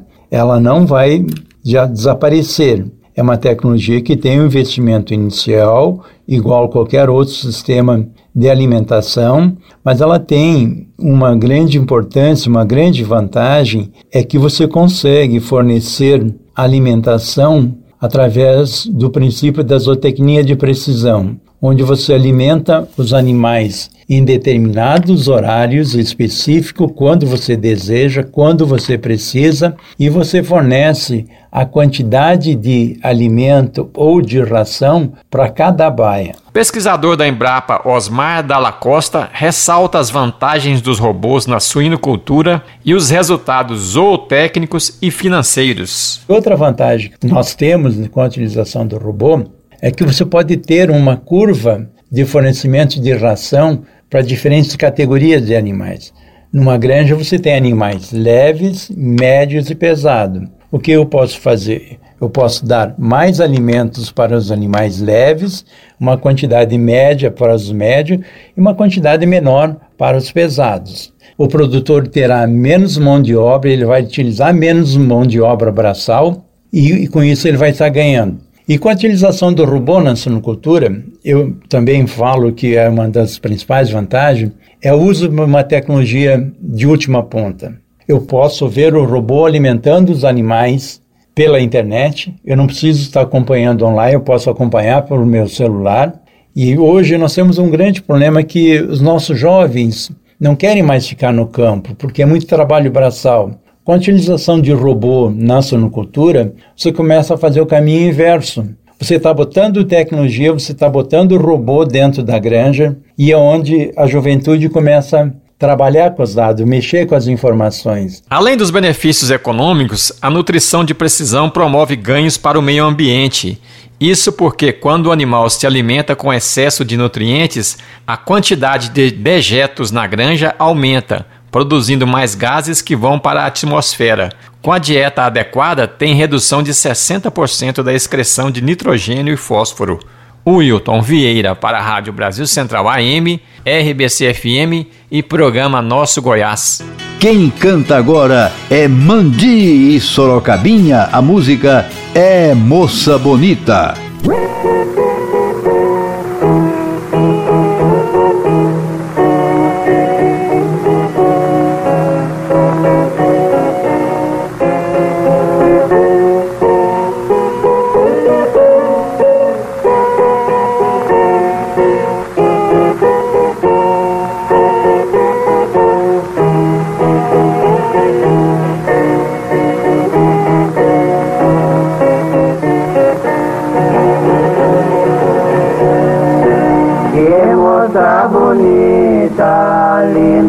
Feição, ai, carinha de rosa, enquanto é botão. Pode ficar certa que eu tenho intenção de na despedida apertar vossa mão. Não fique tão triste, não tenha paixão, ai, não quero que chore o meu coração.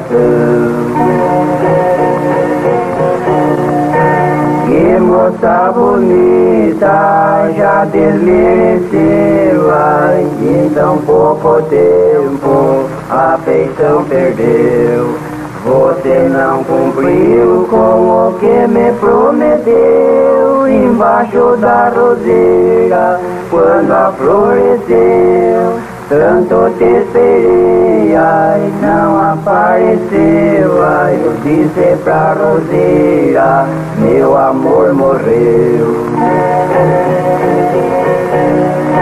Que moça bonita, tão advertida, bem feita de corpo, anda bem vestida da falinha mansa, que voz dolorida, não me amagoe na minha saída. Fique bem tranquila, ó linda querida, que por sua causa te darei a vida. Se o teu pai for bravo, ele nós amansa, fique sossegada, não pecar herança. Vou falar com o velho, eu não sou criança, se ele não quiser eu uso vingança, nós arruma trouxa e nós faz mudança. Na primeira igreja nós fazemos aliança.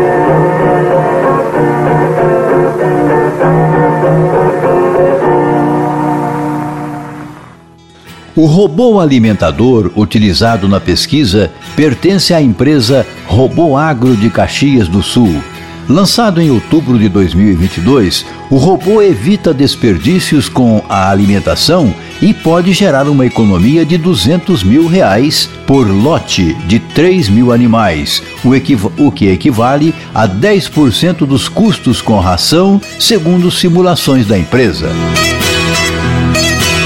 O Flex Feed foi apresentado ao mercado durante o Pork Expo em Foz do Iguaçu, Paraná, Segundo a Porci News, considerando-se que a ração corresponde a aproximadamente 80% dos custos de produção de suínos e que os preços da soja e do milho, componentes das rações, devem seguir em alta, essa economia é considerável para produtores e integradores. Esse tipo de manejo, automatizado e customizado, só é economicamente viável com os robôs que percorrem toda a granja e permitem a inclusão de implementos até para cuidados veterinários. Agora vem chegando sucesso de novela.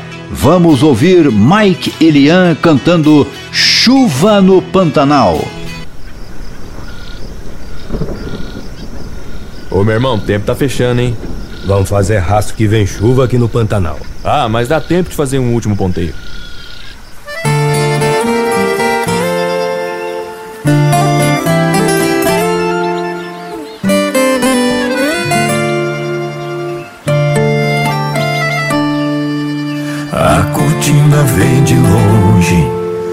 Vai revoando o pardal, que vai pro lado contrário da chuva no Pantanal, pra não apagar o paieiro, amolecer o chapéu, vai meu último ponteiro, vistoriando esse céu. Logo a poeira não sobe assenta a terra no chão, coisa do homem lá em cima, milagre pra plantação. As sementes viram flores, o verde soma com outra cor. Vai dar serviço pra abelha, vai ter namorada para o beija-flor. As sementes viram flores, o verde soma com outra cor. Vai dar serviço pra abelha, vai ter namorada para o beija-flor. Uou, uou, uou. Entra que a chuva chegou. Uou, uou, uou. Entra que a chuva chegou.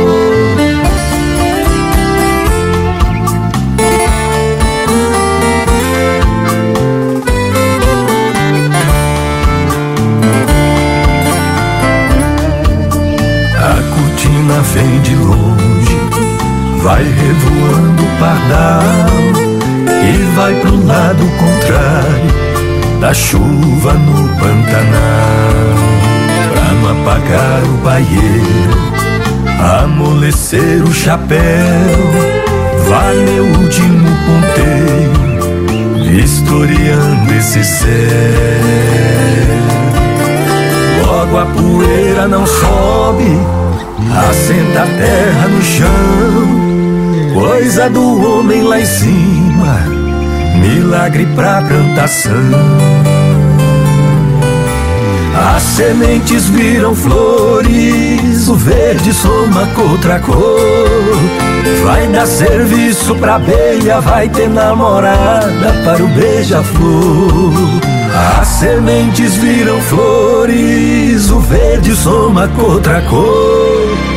Vai dar serviço pra abelha, vai ter namorada para o beija-flor. Uou, uou, uou. Entra que a chuva chegou. Uou, uou, uou. Entra que a chuva chegou.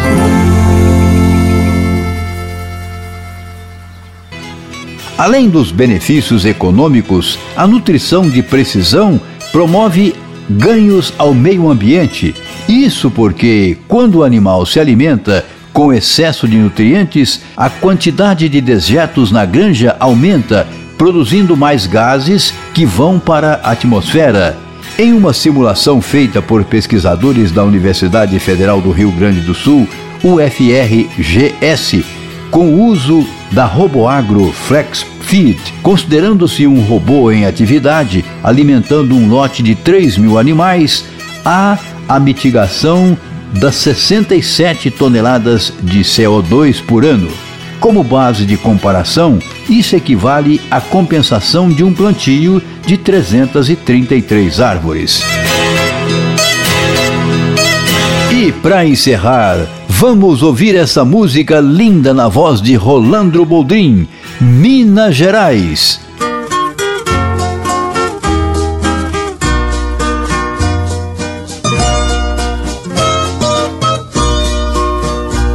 uma história pra contar pra vocês Que eu sou mineiro e mineiro pão Não faz um dia nem tão pouco mês Faz muitos anos eu não me esqueço não. Eu era moço mineiro forte. Trabalhador eu posso até jurar. O Rio Brasília foi de sul a norte. Quando deixei meu estado natal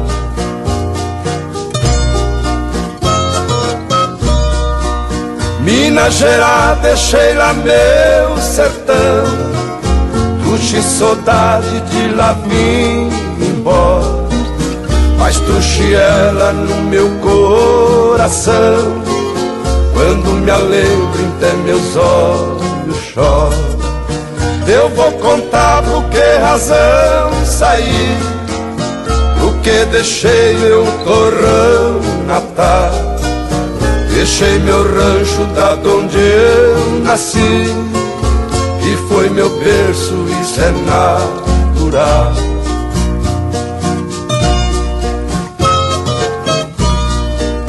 Foi num ranchinho bem lá na picada Pois até hoje vocês podem ver Lá eu nasci e na mesma morada Veio também um nascer Aquela santa minha companheira Que Deus me deu pra nós viver até que um dia a sorte traiçoeira levou aquela quem tanto.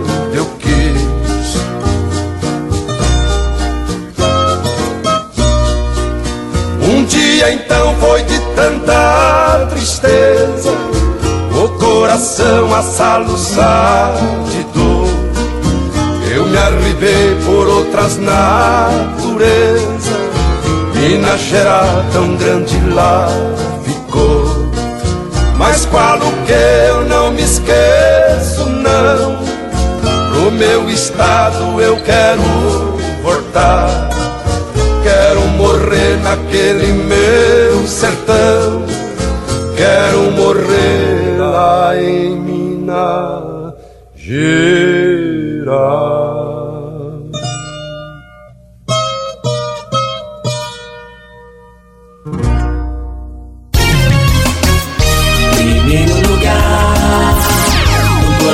Brasil, Rádio Brasil Central. Goiás é Brasil. Brasil é o mundo. O mundo em sua casa. Informação, opinião, credibilidade e história. De segunda a sexta, sete e meia da manhã. Na Rádio Brasil Central, FM 90,1, AM 1270. Agora também na TV Brasil Central e no YouTube da TBC. O jornal de todos os goianos, em qualquer lugar do mundo.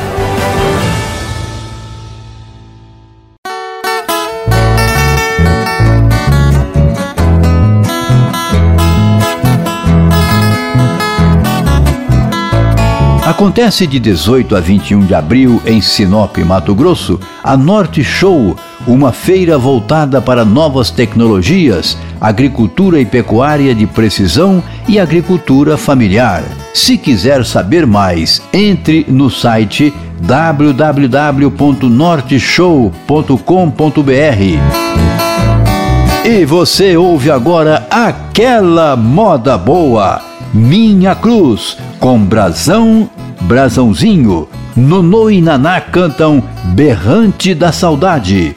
O Pobre Tá Lascado, com Solevante e Soleni.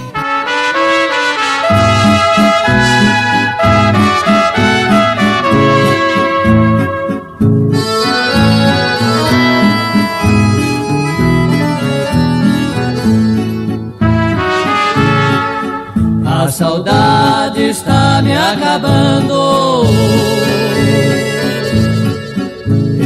Posso viver assim. Todo canto eu te vejo acenando.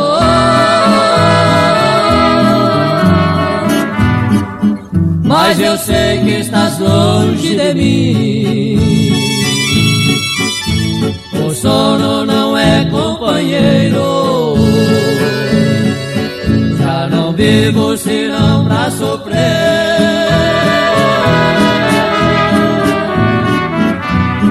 Vivo bebendo em desespero.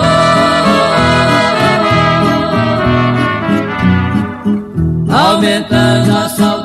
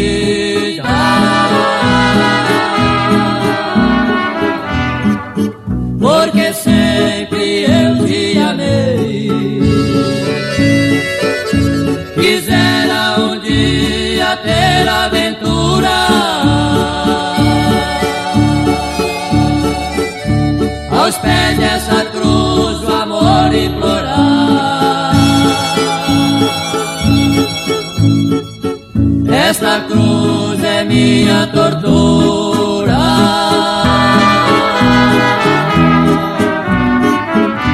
Voltasse seus braços pra me abraçar.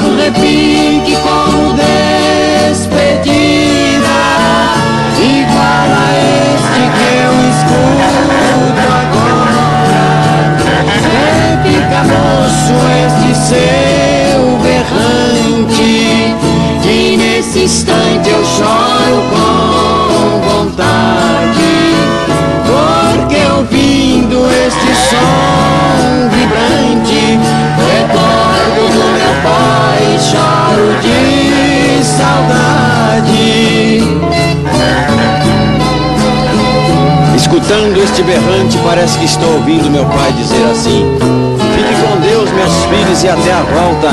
E a criançada respondia: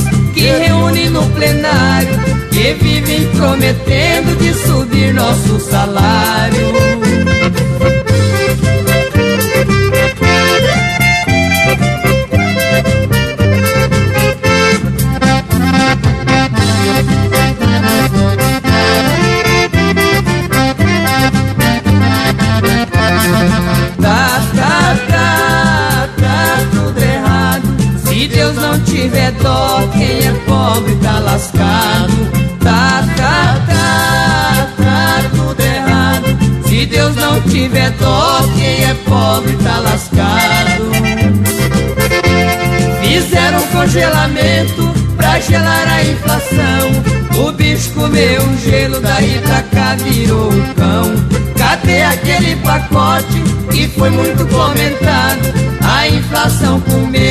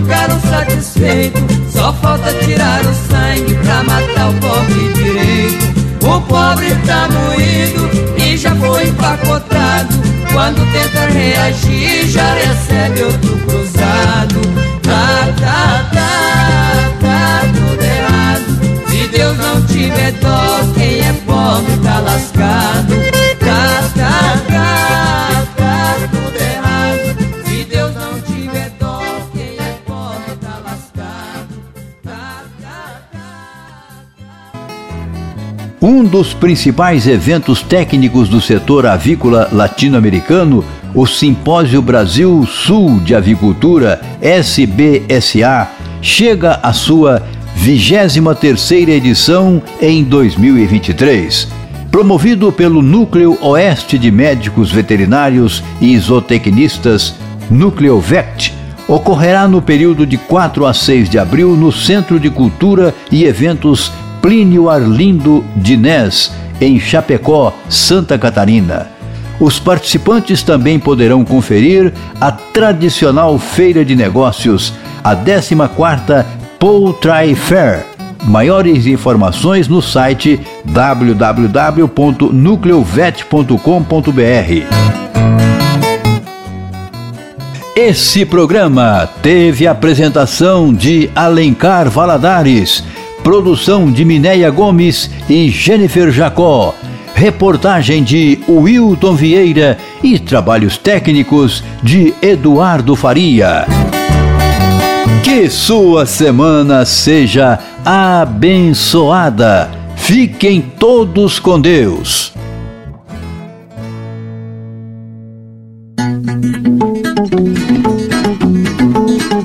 Programa Nosso Goiás. Música, notícias e dicas sobre a vida rural.